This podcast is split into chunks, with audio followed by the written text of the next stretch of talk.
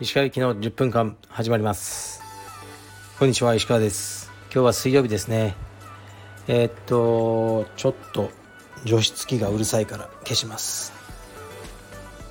えっとですね今日は朝起きてまた5時ぐらいに、えー、エニタイムフィットネスで1時間有酸素運動をして少しだけ筋トレもしてストレッチをして帰宅と。で息子と30分ぐらいトレーニングしましたかね。もう毎日同じです。今週は月曜から金曜までエニタイム朝行けたらいいなと思ってますね。でやっぱり今日もあの昨日お伝えしたというかネットフリックスの、えー、ビッグティンバーを見てましたね。あの林業に携わる男性の話カナダの。すごく面白いですね。こうビジネスオーナーとして勉強になりますすごく。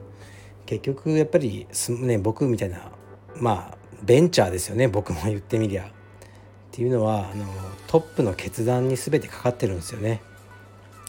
それをすごくあの感じます。えー、っとではレター参ります。また減ってきちゃいましたね。一つしか来てないですね。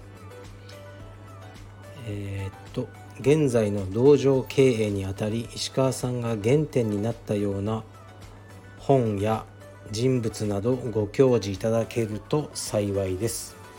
カルペディエム見た会員より。はいありがとうございます。うーん原点これ難しいですよね。なんかこの本を読んでなかったら道場やってないとかそこまでの本は僕にはないですかね。この人に会わなかったらまあもちろんあるとは思うんですけどパッと思いつくことはないですね。うん原点なんでしょうね。まあ外せないのは母親かなと思いますね。それと今家族ですね。やっぱ娘とかが僕のその今の働くモチベーションにはなってますね。まあ母親の話をするとうちの母親って本当に厳しかったんですよね。で僕の人格形成にはあの多大な影響を与えてると思いますね。母親はですね本当に僕が子供の頃はもう冗談とかも一切言わない、えー、人でしたね。常に恐れてましたね。だから僕今子育てしながら息子5歳のなんか僕甘いなとか自分で思いますね。お菓子とかジュースとかほとんど取ったことなかったし子供の時は。でね夜はおやすみなさいってこうこう寝てね起きたらパジャマを畳んででそういう結構僕は自立した子供だったし多分1年生か幼稚園ぐらいだからもうお風呂一人で入ってたと思うんですよね。ちの息子とかもう未だにもう全く無理ですね。から僕は結構自立しているってことが大事なんですよね。でもちろん大人になってもやっぱ精神的にもあの金銭的にもねなんか自立してないようなやつにガタガタ言われたくねえって まあ言葉悪いですけどすごい思いますよね。うん。だからあのー、ねうちの娘とかがいつも宿題がね嫌だ、ね、パパはいいな宿題ないから大人は。うん、って言うんですけど僕はね、まあ、僕は宿題はないけど税金があると。で税金はね払わなかったらあの刑務所だぞって言ってお前宿題しなくても刑務所行かなくていいだろうってよく言ってるんですけどまあ大人はねやっぱ自立して経済的にもね精神的にもっていうのがあの大事でそれを教えてくれたのは母親な気がしますね。で本当ね冗談が全く通じない母親だったんですよね。でうん未だに働いてるんですよ。で別にお金が全くないわけじゃないと思うんですけどなんかやっぱ働くことが好きなんでしょうね。美徳というか、うん、なんかお弁当屋さんみたいなところで働いててでねあのー、多分制服とか長靴で行くらしくなんかね番号が書いた真っ白な長靴35番とかがこう家にね洗って干してあるのを見るとなんかねまだそんなことしてんのかと思ってゆっくりしろよとか思うんすけどしたくないみたいですね。でまあすごく貧しかったんですねうちの母親は。だからそういうのがこう抜けないんでしょうね。だからこうまあこの間も実家帰った時にこうこれも言いましたけどね。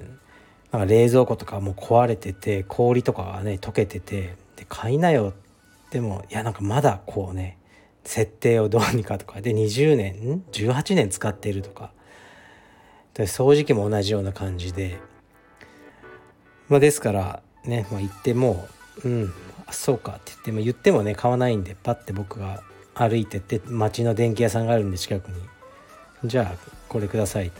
って言ってあの、まあ、明日持ってこれるやつくださいって言って、まあ、冷蔵庫とあとダイソンの掃除機買ったのかな、まあ、それぐらいしか僕にはできないですね。でも僕はそうやってこうあの、まあ、母親はすごい恐縮するんですけどもうね焦げな高いもん買わんでよかみたいな。でもそれはすごい嬉しいんですね。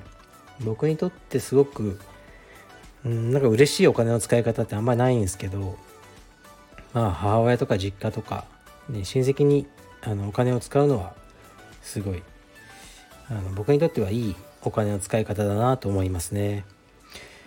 でねそう母親ね本当に面白くてで冗談とかね言わないんですよね。でこううんなんかこういうこういう話をしてたんですよ。まあ家族ってバカな話するじゃないですか。うちの兄貴とかと「お前いくらもらったら全裸でこの街を一周する?」みたいなことを言ってたんですよ。で結構まあ僕とかまあ500万ぐらいとかまあそれ安いのか高いのか分かんないですけどいや500万はちょっとなんだまあ1000万ぐらいもらえばもうね全裸で街を一周してもいいみたいな話をこうしてたんですよ。うちの母親にそれ聞いたんですよね。いくらだったらする母ちゃん？しません。私はそういうことしません。じゃあ1億はどう？1億はしません。じゃあ10億はどう？10億。全裸で街を歩いたらもう10億。しません。私はいくらもらってもしません。お金ではしそういうことはしません。じゃあみたいな。でもその条件出しまくってじゃあねあのー、もうね僕があの僕は子供の時ですよ。僕があの誘拐されてねなんか悪い人にその解放の条件としてあの母ちゃんが街を裸で歩くこれどう？って言ったらその時はもうあなた死んでもらいますね。って言われたことがあるんですよね。そういうところが好きですね。はい。もうそういうねあの何て言うかうん。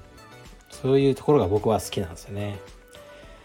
でもまたねこういうこともあってこれほんとね30年ぐらい前の福岡の、ね、田舎の話ですからね。こう現代の感じで、ね、このコンプライアンス的には悪いと思うんですけどまあヤクザいっぱいいるんですよ福岡とかでね、ヤクザになった知り合いとかもいるしでうちの母親に「母ちゃん俺がヤクザになるのとゲイになるのどっちがいい?」って聞いたことあるんですよ。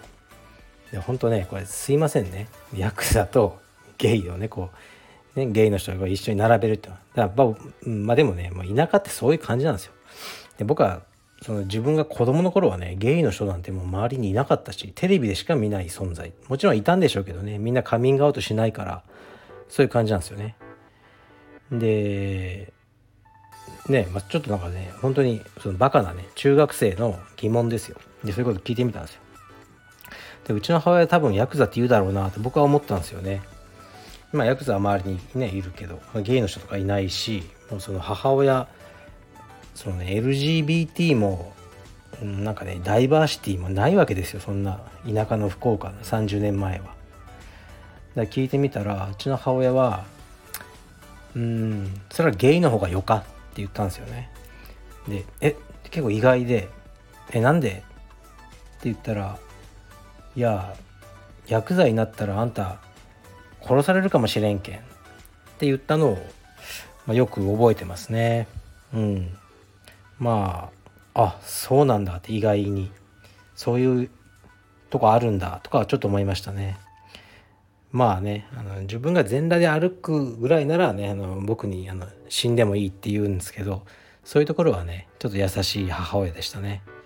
というわけでなんか母親の話だけで10分間使っちゃったんですけど同情経営ね原点は母親ですかね僕のうんそれ以外思い浮かばないですね。